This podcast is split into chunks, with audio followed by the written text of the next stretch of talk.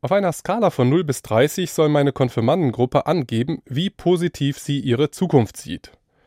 Bei ihr bekommt die Zukunft der Welt im Schnitt gerade einmal 11 Punkte. Die neue Jugendstudie der TUI Stiftung ist entsprechend überschrieben Jugend in der Krise. Klimawandel, Ukraine-Krieg und Pandemie senken die Stimmung. Noch nie hätten Jugendliche die eigene Perspektive so negativ eingeschätzt.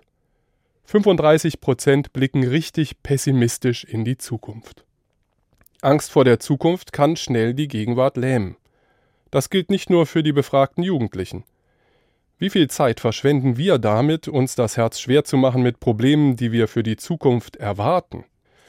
Mit den Fragen, wie soll das nur alles werden, wie soll ich das nur schaffen, auch in der Kirche und in der Gemeinde wird schnell so gefragt.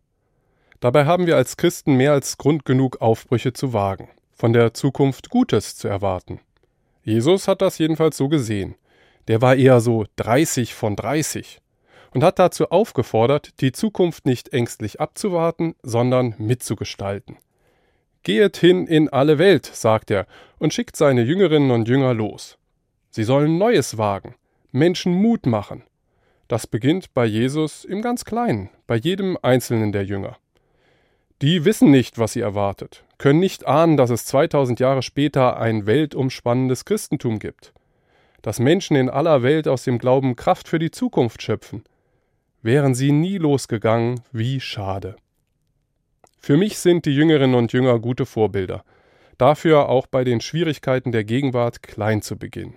Bei mir, Sie laden mich ein, mir vorzustellen, wie viel Schönes aus meinem bescheidenen Tun vielleicht wächst.